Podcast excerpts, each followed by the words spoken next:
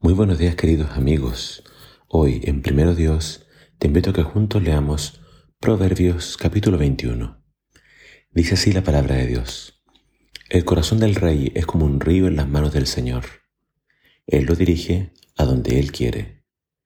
Al hombre le parece bien todo lo que hace, pero el Señor juzga sus intenciones. El Señor prefiere que practiquemos la justicia y la honradez en lugar de los sacrificios los ojos altivos, el corazón orgulloso y las malas acciones son pecado.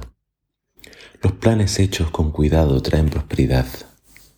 Los planes hechos deprisa traen ruina. La riqueza que se obtiene por la lengua mentirosa se fuma como la niebla y es como una trampa mortal.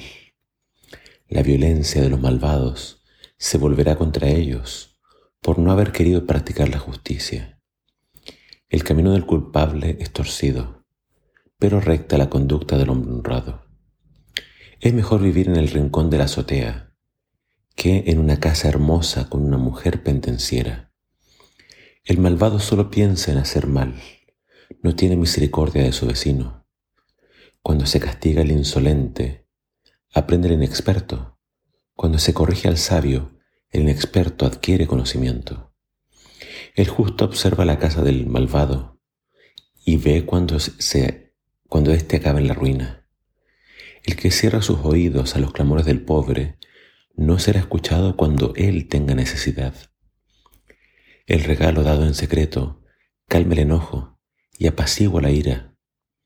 Cuando se hace justicia, el justo se alegra y el malhechor tiembla.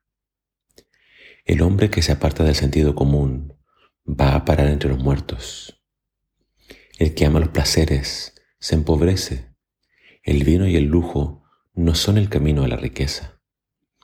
El malvado pagará por el justo y el traidor por el hombre intachable. Es mejor vivir en el desierto que con una mujer pendenciera y de mal carácter. En la casa del sabio hay riquezas y perfumes en abundancia, pero el necio derrocha todo lo que tiene. El que procura la justicia y el amor halla vida y honra.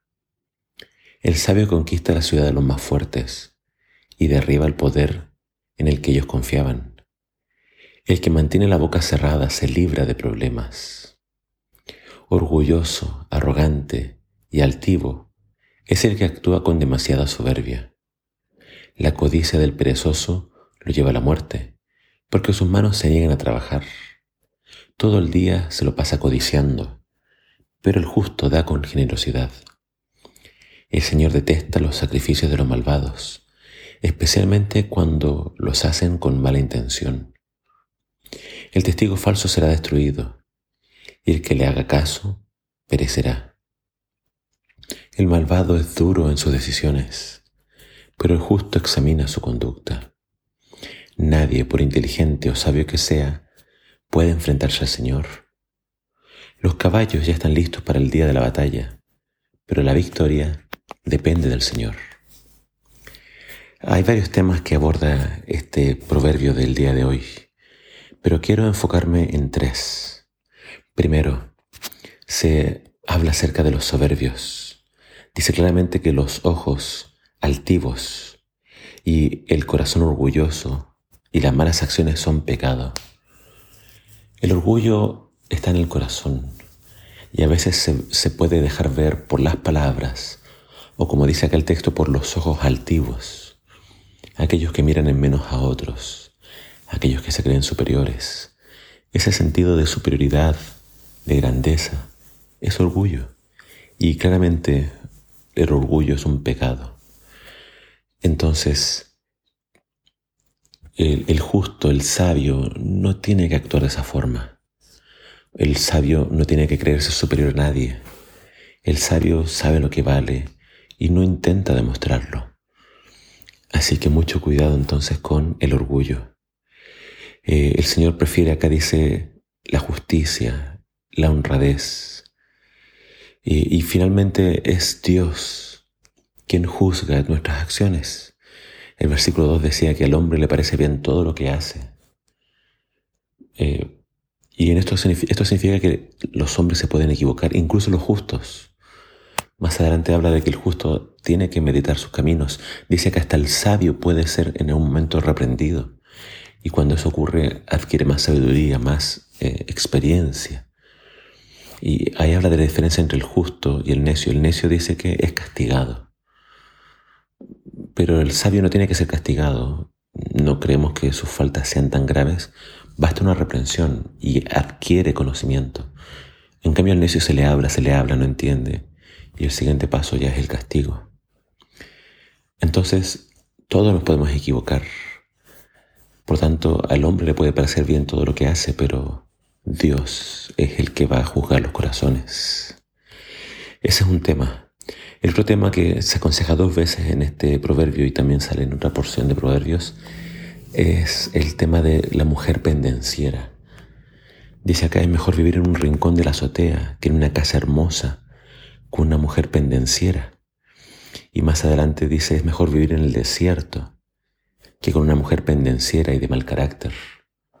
Eh, otras versiones hablan de la mujer eh, iracunda. Eh, nuevamente estos consejos pueden ser para hombres y mujeres. También hay hombres iracundos. También hay hombres de mal carácter o pendencieros, es decir, que les gusta armar pleitos y buscar con quién pelear. Entonces, si tú te embarcas en una relación con alguien de mal carácter, eh, tienes que estar atento obviamente a las señales, porque si tiene arranques de ira, eh, cuando ustedes están conociendo en el matrimonio eso va a continuar. Y después tú te vas a dar cuenta que mejor es vivir en el desierto, lejos eh, de una persona que se comporta así. Así que a, Dios pedirle mucha sabiduría para, para ojalá no estar en una relación con alguien con ese carácter. Y por último, eh, ah, ya hablamos del orgullo, hablamos de, del mal carácter. Y este proverbio comienza hablando del el rey siendo dirigido por el Señor y termina hablando de, una guerra. Dice, los caballos están listos para la, para la batalla, pero la victoria depende del Señor. Es decir, y como lo vemos en las historias de la Biblia, las victorias se pueden ganar con pocos soldados porque Dios pelea las batallas de su pueblo. Entonces, eh, sí, una y otra vez habla de prepararse, de, planes sabios, habla de, estrategias, pero finalmente la victoria la da el Señor. Entonces nos invita este, este proverbio a siempre, siempre confiar en el Señor, depender de Él, y no importa lo poco que tengas, Dios te puede dar la victoria. Así que todos tus caminos, ponlos en las manos del Señor.